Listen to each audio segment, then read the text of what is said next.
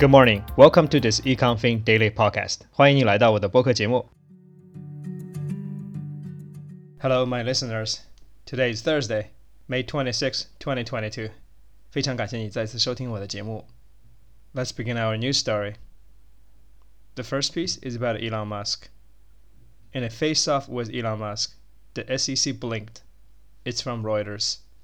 U.S. securities regulators have pulled their punches in dealing with Elon Musk largely because an April 2019 court hearing on a statement he made about Tesla on Twitter didn't go their way, according to four sources with knowledge of the matter. The U.S. Securities and Exchange Commission asked the court to hold the billionaires in contempt, saying a tweet by Tesla Inc. CEO, which forecasts productions at the carmaker, violated a court agreement Musk signed the previous year to have some of his communications vetted by a lawyer. 首先，第一则消息呢是有关于 Elon Musk 的。在 Elon Musk 和美国 SEC 的交手当中呢，现在 SEC 呢可能退缩了。他们的这个争议呢，是源于在二零一九年，Elon Musk 在 Twitter 当中呢，公布了自己对公司产能的预测。SEC really hates Elon Musk, but apparently they are losing the battle right now. The second piece is about Chelsea, the football club. Todd Boehly's $5.3 billion takeover of Chelsea has been approved by the UK government. It's from the insider. The UK government has approved the $5.3 billion takeover of Chelsea FC by a consortium led by LA Dodgers co-owner Todd Boehly. It comes a day after the sales was approved by the English Premier League, which said in a statement that the consortium has passed its owners and directors tests. Late last night, the UK government reached a position where we could issue a license that permits the sale of Chelsea.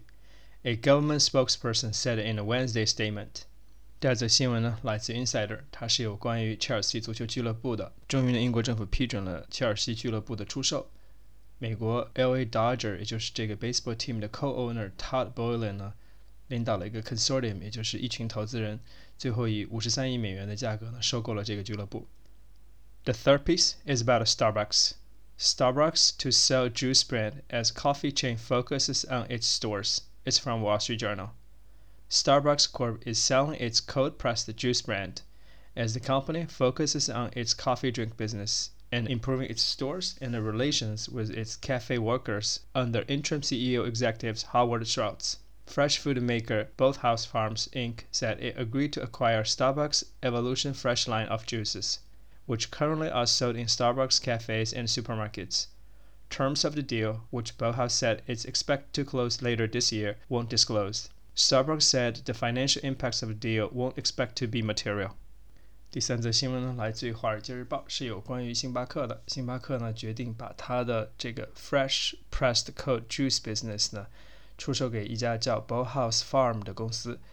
Starbucks 呢将更专注于它的传统的咖啡业务和它和员工的关系。I don't even know Starbucks has a juice business. Apparently they do. Now they won't do it anymore. They want to be more focused. The fourth piece is about a philanthropist. Mackenzie Scott donates more of her fortune, given $122 million to Big Brothers Big Sisters of America. It's from USA Today. Mackenzie Scott is giving away more of her money the philanthropist donated $122 million to Big Sisters, Big Brothers of America, the organization announced in a statement. Since 2019, Scott has donated an estimated $12 billion to various groups. The Youth Mentoring Program said that the donation will go toward expanding the organization's ability to match young people with adult mentors and provide more staff, resources, and training, reads the statement. 第四则新闻呢，来自于 USA Today，它是有关于慈善家 Mackenzie Scott，也就是 Amazon 创始人 Jeff Bezos 的前妻，她向一个叫 Big Brother Big Sister 的公益组织呢捐献了1.22亿美元。自从2019年以来呢，Mackenzie Scott 已经总共捐献了将近120亿美元。他是一个著名的 philanthropist，也就是慈善家。The last piece today is about Airbnb. Airbnb is closing its listing business in China. It's from CNN. Airbnb will shut down its listing in China after two years of lockdowns in the country, with no end in sight, according to a source familiar with the matter. the home sharing company made a decision over a decline in business in the world's second largest economy and a costly and complex operation constraints worsened by the impact of COVID 19, the person told CNN on Monday. Starting this summer, Airbnb will take down its listings and offers for host experience in China.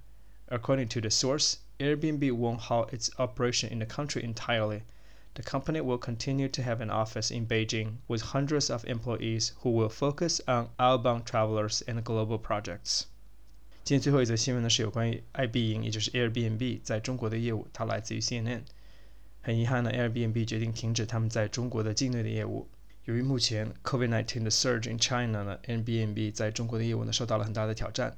但是 Airbnb 并不打算彻底离开中国市场，他们在北京呢还有几百个人的团队，他们将更专注于服务中国游客在海外的 experience。For those who really enjoyed Airbnb, it's a great loss. I hope they will be back one day. All right, that's all for today's news stories. 你可以在今天的 show notes 里呢找到这些新闻的摘要，也可以参考同名公众号里完整的文字版。同时呢，在 show notes 里呢，也罗列了一些今天一些重要的单词或者是短语，供你做参考。That's all for today's program. Thank you for listening, and I'll see you next time.